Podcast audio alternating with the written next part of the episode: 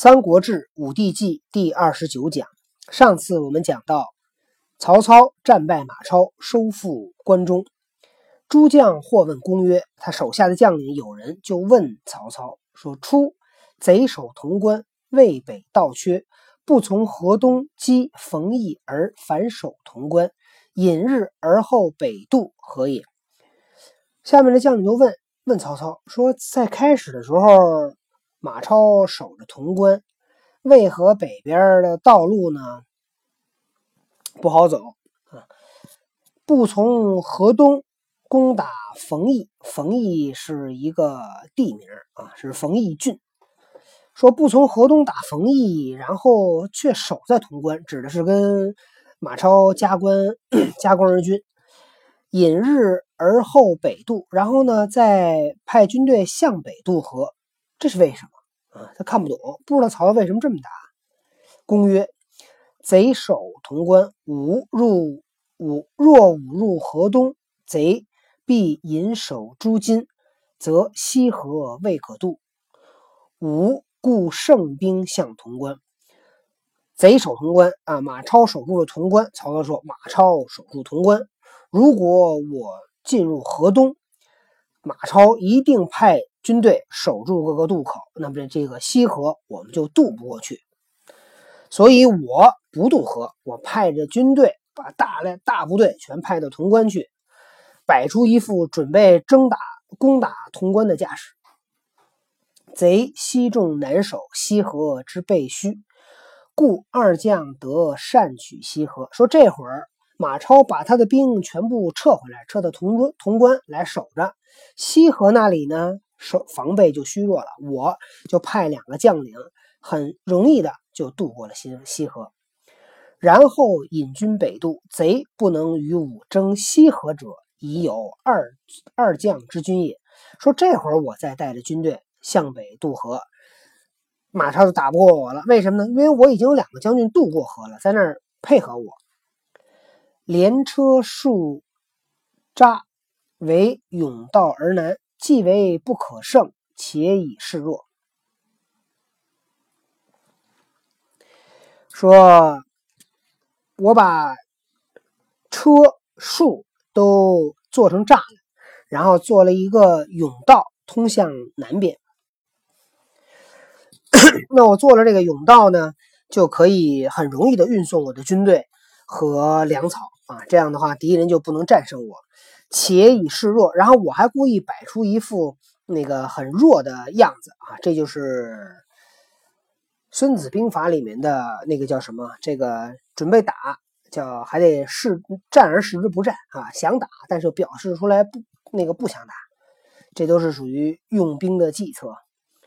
杜魏为杜魏为坚垒，鲁智不出，所以交之也。说我渡过渭河，然后呢？扎扎下营盘，马超来挑战我呢，也不跟他打，所以骄之也。哎，我就让马超骄傲，我就要让他认为那个我不敢打。故贼不为营垒而求割地，所以呢，马超呢他就不扎营，但他不扎营呢，他又给我打不下去，所以他就要跟我求和，要割让土地。吾顺言许之，所以从其意。使自安而不违背，因处士卒之力，一旦击之，所谓急雷不及掩耳。兵之变化，故非一道也。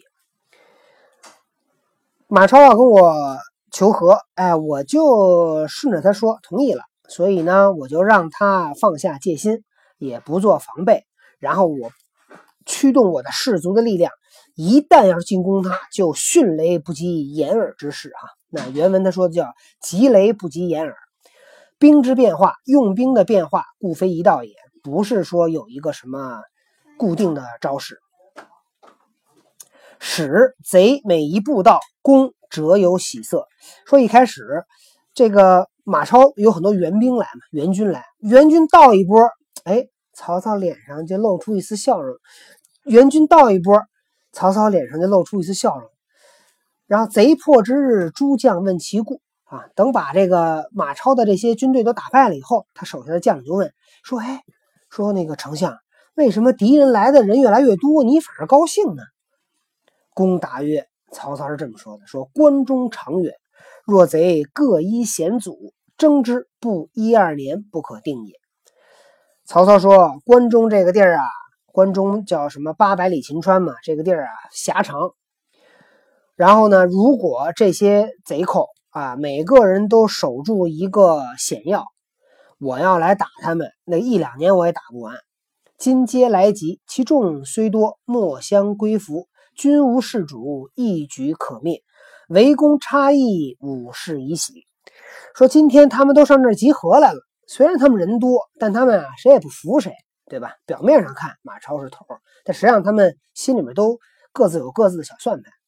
军队里没有一个主将，所以我一下就可以把他们打败，所以我建功立业啊，就在当下。我呢，所以很高兴啊。这就是曹操战败马超，同时跟他的手下去讲他是怎么用兵的。你看没有？这个就是什么？这其实就是培训，对吧？培训辅导，告诉他的手下他是怎么做的，啊，希望他的手下将领将来碰到类似的事情呢也会做。所以这个曹操这就是聪明的人，聪明的领导。聪明的领导一定要教会手下怎么做事，而不是自己很聪明啊，手下都得听他的。就跟那个《三国演义》里边写那诸葛亮似的。这个诸葛亮，当然那个有点神话诸葛亮了。诸葛亮手下那些将领啊，都一个个的都反正傻乎乎的。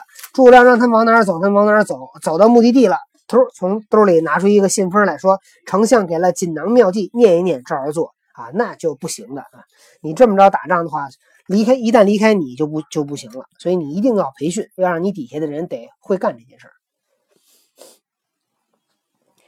那么这一段很精彩，那么他还有几个注注解啊，裴松之写的引引的这些其他的书哈，我们稍微分享一下。这里边有一个注，这个注呢注在哪儿呢？注在了秋七月攻西征，就是。曹操去西征马超这段是这么有这么一个注哈，魏书说：“魏书曰，义者多言，关西兵强，袭长矛，非精选前锋，则不可以挡也。义者就是他手下这些谋士啊，这些参谋。谋士呢，就是说啊，说关西的兵很厉害，关哪关就是潼关哈，潼关以西就指的是这个，其实指的是那个西凉那个军队。说关西的军队很厉害，他们习惯使长矛。”不要不是那个先锋，要不是非常这个精锐部队啊，可打不过他们。恭谓主将曰：“面对义者的这些言辞，曹操是这么说的：说战在我，非在贼也。说打仗主动权在我这儿，不在敌人那儿。贼虽袭长矛，虽袭长矛，将使不得已刺诸军，但观之耳。说虽然贼兵喜欢使长矛，擅长使。”长矛，那我不让他用这个长矛去刺，长矛就发挥不出作用来了吧？那你们各位看我是怎么处理这件事的啊？这就引了这么一段魏书。第二段，第二段讲的是什么呢？讲的是那个呃，曹操呃自潼关北渡，魏济超复船急战，然后校尉丁斐放牛马以饵贼，贼乱取牛马，攻乃得渡。这段呢，裴松之引一段《曹瞒传》。《曹瞒传》曰：“公将过河，前队适度，超等掩至，公犹坐胡没不起。”说曹操准备要过河了，前队前面的军队呢，适度啊，走了一半，超等掩至，马超的军队突然就来了。公犹坐胡没不起，然后曹操坐在那儿呢，也。不出声，就跟那坐着。张合等见事急，共引弓下船。张合一看这事儿这么急，来不及跟曹操商量了，就直接把曹操给架船上去了。啊！河水急，彼渡流四五里，超等追齐追射之，始下如雨。当曹操的船啊走到了 河中间，走出了四五里地。马超带着军队，骑着马就追上来了啊！始下如雨，对，始啊，下下的像雨一样。爸爸，嗯，马超他们积了多少牛羊粪呢？不许打岔啊！这个始可不是那个始啊，这是箭的意思。哦。诸将见军败，不知公所在，皆惶惧。至见，乃悲喜，或流涕。底下这将军一看打了败仗，哎呀，也不知道曹操在哪儿，都担心害怕。等看见了曹操，又悲又喜呀。然后呢，这个鼻涕眼泪就下来了，就就高兴的喜极而泣。公大笑曰：“曹操这个人呢，特别大气。每次曹操一般是这样哈，打了胜仗以后，他会怎么做呢？他会反省啊，他会告诉底下的人说，打了胜仗的都是你们的功劳啊。那个，然后分封。打了败仗，曹操会怎么做呢？大笑。哎，每次曹操一打败仗，就是大笑，说这个人特别的，第一特别乐观，第二呢，他给到他下面那些人的信心。我说一句话，可能可能听着有点不高兴啊。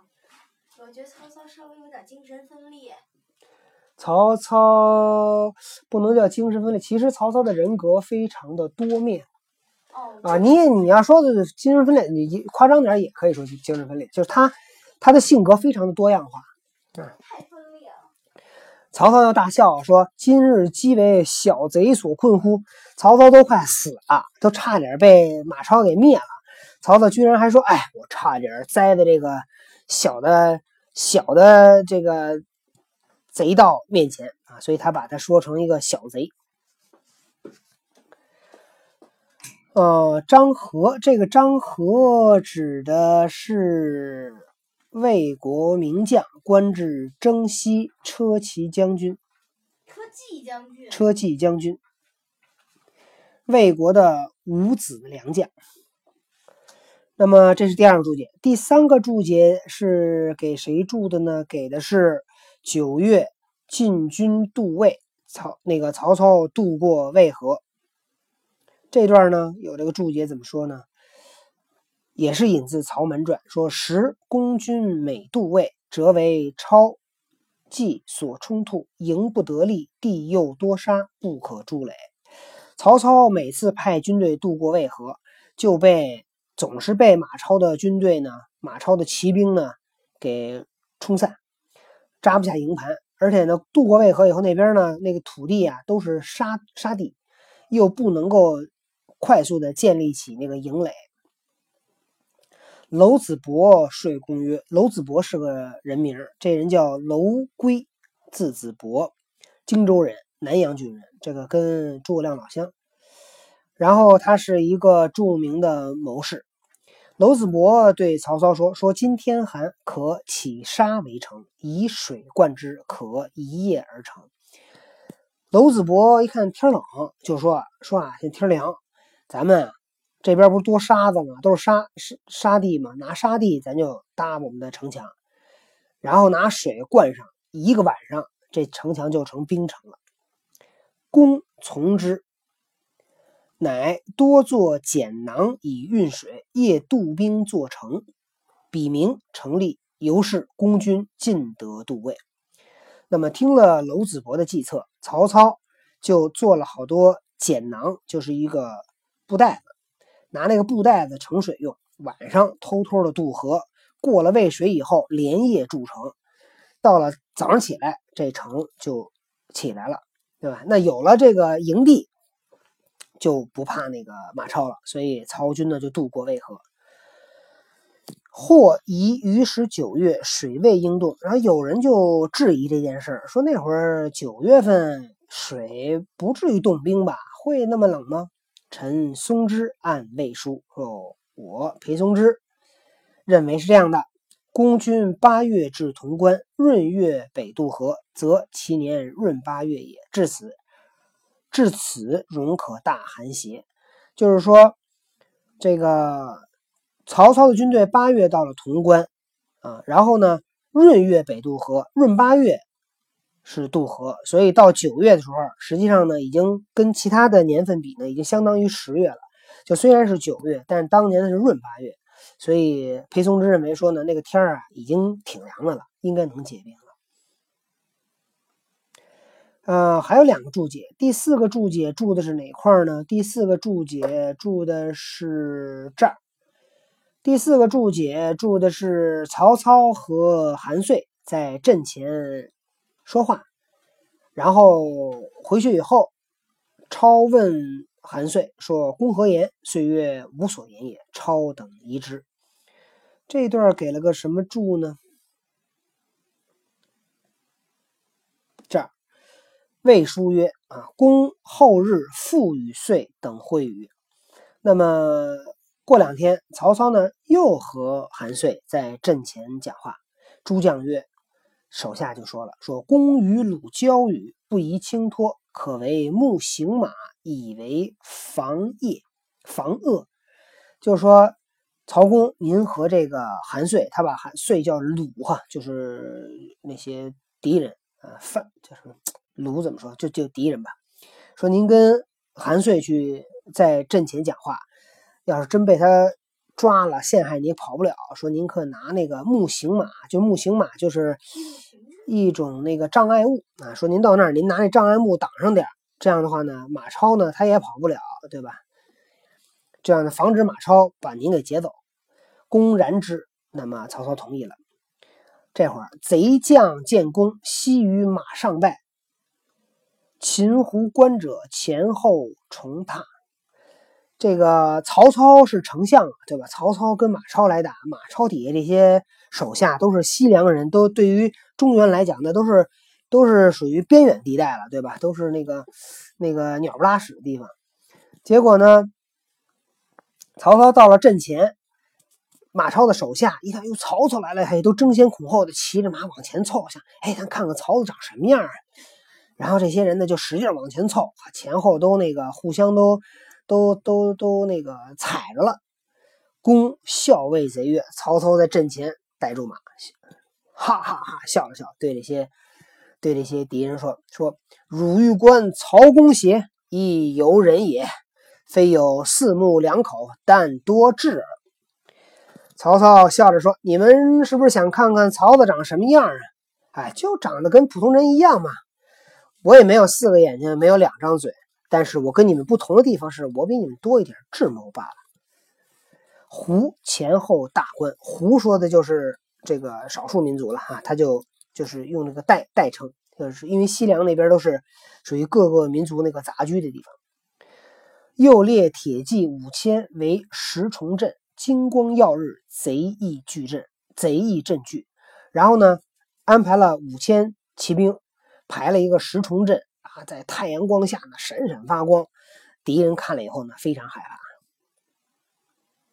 这是第四个注解，还有最后一个注解，我们讲一下。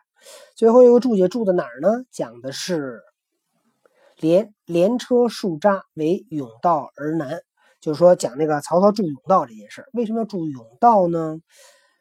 呃，陈松之，松之说，裴松之说，汉高祖二年，与楚战荥阳经所之剑，筑甬道，蜀河以取敖仓粮。说汉高祖二年的时候，当年是楚汉相争，汉高祖刘邦和霸王项羽争夺天下，跟楚呢在荥阳，荥阳就在这个。郑州的西边，然后跟楚啊，跟项羽在荥阳那儿打，然后汉高祖筑了个甬道。什么叫甬道？甬道就有点像现在那个胡同，就是两边是墙，然后呢中间可以走，他把那路啊路的两侧都立上墙，中间可以走人或者是走车。这样的话呢，那个外面的人呢就不能够轻易攻击甬道里面的人或车。他甚至不知道甬道里有有什么，对吧？如果你甬道是用墙砌的啊，你要是搭的木栅栏的话，那可能就看不清楚，呼噜呼噜的就就就过过东西。然后筑了甬道以后呢，就顺着河可以去取敖仓的粮草，就是可以往前线送粮食。英少曰：“英少是一个东汉的学者。英少说，恐敌超辎重。”故筑垣墙，如街巷也。说担心敌人袭击我们的粮草，所以呢，就筑了一个垣墙。垣墙，垣墙就是矮墙哈，筑矮墙，像那个街巷啊，像街就像就相当于胡同吧。今魏武不筑垣墙，但以车树扎以汉两面。那么今天的魏武帝曹操没有筑起垣墙，但是用。战车用树木搭那个栅栏，然后保卫，嗯，筑成那个甬道的样子。所以，所以曹操实际上是向刘邦学习了这一个算是战法啊。好，那么今天这一段呢，我们就讲到这里，主要讲的是曹操打败袁绍和他的手下去给手下做培训啊，那个做辅导。那么今天的故事呢，就讲到这儿，希望你们喜欢。喜欢的话，请点赞、关注。再见，拜拜。